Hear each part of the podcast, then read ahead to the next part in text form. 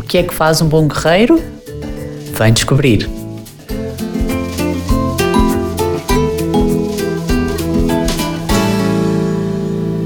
Olá, maltinha, bem-vindos a mais um episódio do Café. O meu nome é Joel, como já sabem. Eu espero que estejam todos bem, que se encontrem todos bem onde quer que vocês estejam, seja em Portugal, no Brasil ou noutros países, um, e que Deus vos tenha abençoado e vos tenha ajudado até aqui. Hoje vamos falar sobre guerreiros. Não nos vamos focar na parte da guerra, na parte da batalha, embora seja uma parte que teremos que abordar porque vamos falar de guerreiros, mas vamos focar-nos em guerreiros.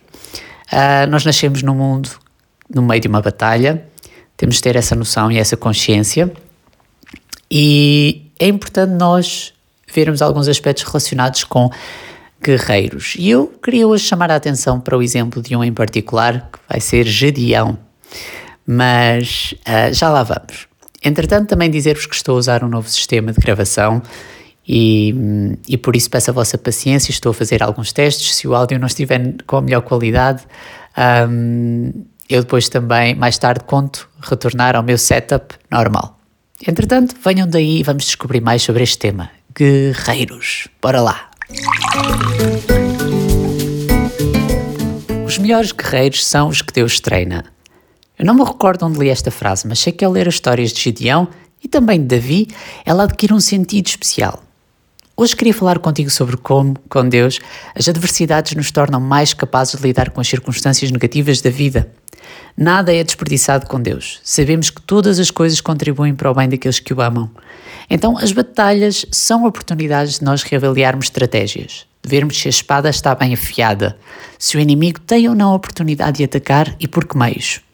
Com Deus ao teu lado, és mais do que vencedor.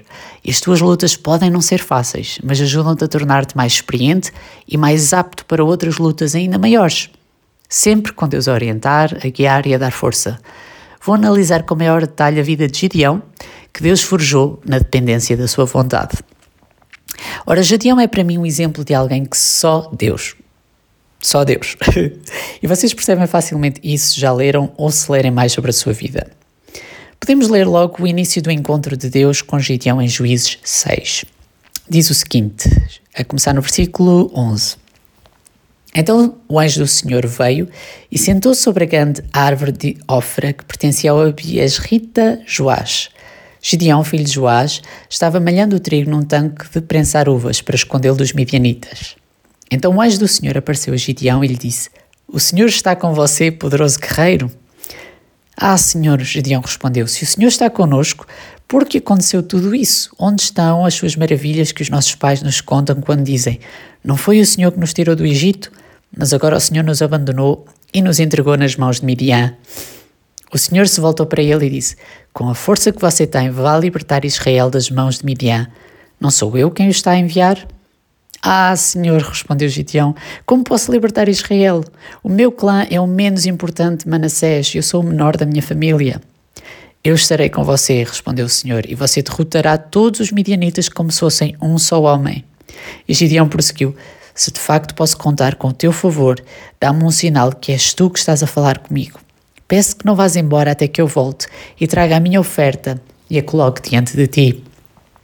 O começo da aventura de Gideão para liberar o povo de Israel é um bocado estranho, se formos sinceros. É Deus a pegar o que aparentemente é fraco, inapto e sem perspectivas de sucesso e a garantir a sua presença em primeiro lugar e acima de tudo. Vamos analisar alguns detalhes aqui. Gideão estava a malhar trigo num tanque de prensar uvas para se esconder dos midianitas. Quando Deus foi ao seu encontro, ele disse: O Senhor está contigo, poderoso guerreiro. Esta declaração de Deus não deve ser levada de ânimo leve. Ele está a dizer a Gideão que está com ele e a dizer-lhe quem ele é. Pensa, o Deus Criador, Deus do Universo, encontra-se com este homem escondido e diz-lhe que está com ele. Assegura-lhe da sua presença e diz-lhe o que vê, um poderoso guerreiro. Estas são duas coisas essenciais para nós, cristãos: sabermos que Deus está conosco e que nos vê de uma maneira muito particular. Muitas vezes, ou na maioria das vezes, diferente da maneira que nós nos vemos a nós próprios. Deus vê além da nossa capacidade, Ele vê quem somos aliados a Ele. As circunstâncias de Gideão contrastavam grandemente com a declaração de Deus. E a intimidade com Deus, aquele interagir de perto, também era algo novo para este homem. Por isso ele pediu um sinal, uma prova, de que Deus era quem ele disse que era, para levar a sua verdade até ao seu coração. No versículo 20 diz: O anjo de Deus lhe disse: Coloque a carne e os pães sem fermento sobre esta pedra e derrame neles o caldo. E Gideão obedeceu. Eu gosto deste versículo, isto é, quando Gideão está a oferecer um sacrifício a Deus, um holocausto, e Deus dá-lhe as instruções de como fazer. Coloca a carne e os pães sem fermento sobre esta pedra e derrame neles o caldo. E diz que Gideão obedeceu.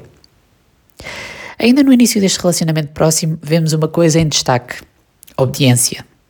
Obediência é a chave para Deus nos usar plenamente para os seus propósitos. E obediência é essencial para traçar planos de guerra e cumprir ordens no campo de batalha, como vocês sabem. Gideão não sabia ainda, mas estava a ser experimentado no pouco porque ele teria de obedecer no muito, podemos dizer assim. Não muito depois veio uma ordem mais arriscada, mais em consonância com o propósito do guerreiro poderoso que Deus tinha para a vida de Gideão: a destruição de um altar a um Deus estranho perto da sua casa. No versículo 25 diz: Naquela noite o Senhor disse a Gideão: Toma o segundo touro do rebanho de seu pai, aquele de sete anos, derruba o altar que seu pai fez para Baal e corta o poste de Azerá que fica ao lado do altar. Depois construam um altar para o Senhor, seu Deus, no alto desta colina, arrumando as pedras com cuidado. Sacrifique o touro sobre o altar como holocausto e use como lenha a madeira do poste de Azerá que você cortará. O versículo 27 diz que Gideão levou consigo servos, ajudantes, e fez o que o Senhor mandou. Porém, diz o versículo também, fez tudo noite com medo da família e do povo da cidade.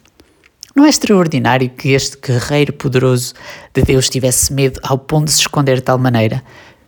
Como é que nós conciliamos estas coisas?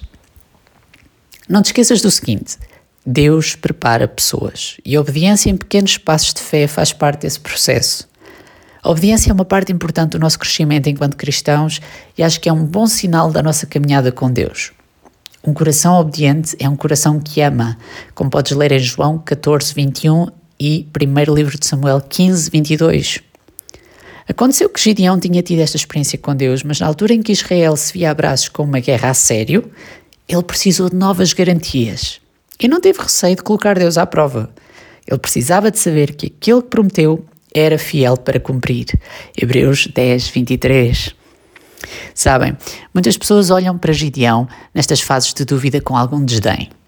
Eu não sei se é hum, aquele tipo de orgulho espiritual, e é preciso ter cuidado com este bicho, com este pecado, ou se é outra coisa, mas eu aprecio muito a sinceridade de Gideão e a necessidade dele querer ter firmes certezas do que estaria a fazer e para quem estava a fazer.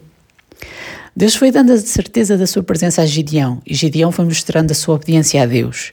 E assim Gideão se tornou um valente e poderoso guerreiro. Ele obedeceu a Deus, usou a estratégia, a estratégia de Deus para a batalha. E acima de tudo, ele contou com a presença de Deus. A presença de Deus faz toda a diferença. Juízes 7 detalha o momento que cimentou Gideão enquanto um líder militar, enquanto um guerreiro. Foi o ataque dos midianitas.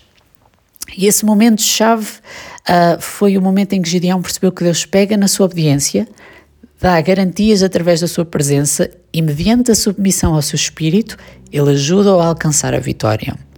Deus envolve o homem ativamente no seu plano e toda a glória e honra resultantes são para Deus. Então temos estas três coisas em jogo: obediência, presença e submissão. A estratégia de Deus envolve coragem, ousadia e uma confiança na sua orientação, mesmo que isso aparente ser contrário à nossa lógica ou aos nossos sentimentos. Uh, dizem que a coragem é nós agirmos apesar do medo que nós sentimos. E isso é requerido de todos nós. Nós vemos isso com Abraão, que obedeceu a Deus quando ele pedia para lhe dar o seu único filho em sacrifício com Moisés, quando ele obedeceu a Deus para informar os egípcios do seu fim, caso ignorassem a ordem do Senhor para deixarem os hebreus saírem do país. Ou ainda quando Josué andou mais o povo ao redor dos muros de Jericó para conquistar a cidade, acreditando que a estratégia de Deus seria a mais apropriada e não a sua.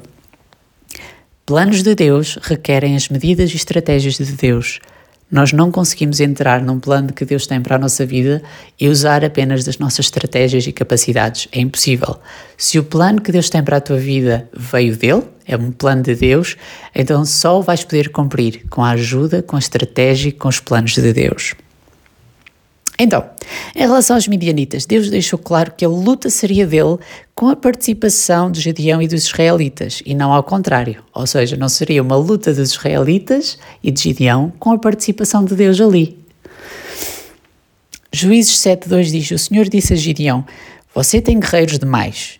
Se eu deixar todos vocês lutarem contra os midianitas, Israel se vangloriará diante de mim, dizendo que se libertou por sua própria força. Confiança de Israel não podia estar na sua própria força, no número ou na capacidade do seu exército. Tinha de estar em Deus e no que só ele poderia fazer. Gedeão e Deus então fizeram uma triagem. Gedeão deu permissão a quem estivesse com medo para abandonar o exército e saíram logo 22 mil. Dos 10 mil que ficaram, foi a vez de Deus reduzir o número, através de um teste muito particular, daquelas coisas que só Deus faz que nós não entendemos. Os homens que fossem beber água e o fizessem de uma determinada maneira seriam os que Gideão levaria para a guerra. E assim, dos 10 mil, ficámos apenas com 300. É verdade, 300 homens. Para numa guerra lutar com milhares de midianitas. Com 300, não haveriam dúvidas que a vitória tinha sido, tinha sido dada por Deus e não pela capacidade humana. E assim foi, Deus concedeu grande vitória aos israelitas através da obediência de Gideão, que lhe foi obediente desde o momento em que estava na eira sozinho até ao campo de batalha. Deus moldou, usou, fortaleceu na fé e na obediência e mais tarde na capacidade militar física, à medida que ele foi dando estes passos com Deus. Os melhores guerreiros nunca vêm pré-fabricados. São refeitos e moldados à imagem do Deus dos exércitos. A Bíblia fala-nos de Deus como o Deus dos exércitos e durante muito tempo parece que nós gostamos de ignorar esse lado, especialmente na igreja no Ocidente. Gostamos de ver Jesus como alguém ultra pacífico, uh, só amor, amor, amor e ignoramos o facto de que estamos numa guerra, estamos numa batalha. A Bíblia diz que nós não lutamos contra carne nem sangue, mas contra as hostes espirituais da maldade. Nós estamos numa luta, estamos numa guerra. Por isso é importante entenderes que Deus é o Deus dos exércitos, é o Deus que nos guia, nos orienta nesta batalha em que nós nascemos a batalha do pecado, a batalha do mal contra o bem. Parece algo muito fora de nós, muito um, inalcançável.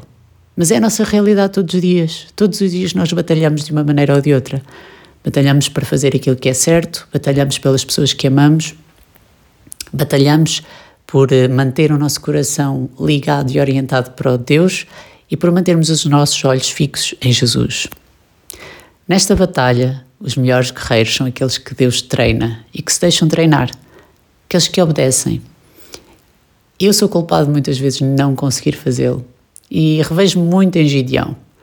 O medo muitas vezes toma conta e uh, só dá vontade de nos retrairmos, nos escondermos na eira, de, de estarmos um, ausentes e desligados do foco da batalha.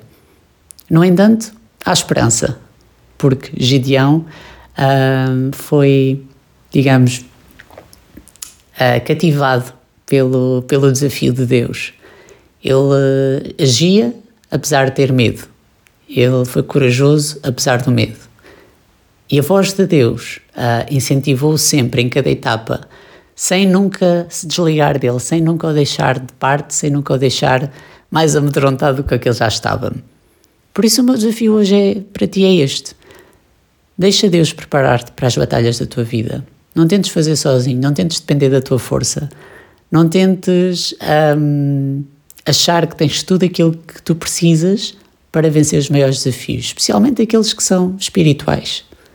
Deus quer batalhar contigo, Ele quer dar-te um plano, uma estratégia e assegurar-te a vitória. É, aliás, uma das coisas que Deus faz muitas vezes no Antigo Testamento. Ele assegura primeiro da vitória, diz: Eu estou contigo, por isso tu vais vencer, e só depois é que Ele dá o plano e a estratégia. Confia. Deus está contigo e Ele ajuda-te a vencer. Espero que tenhas gostado deste episódio e estou aqui outra vez para a semana. Beijinhos, abraços e cuidem-se.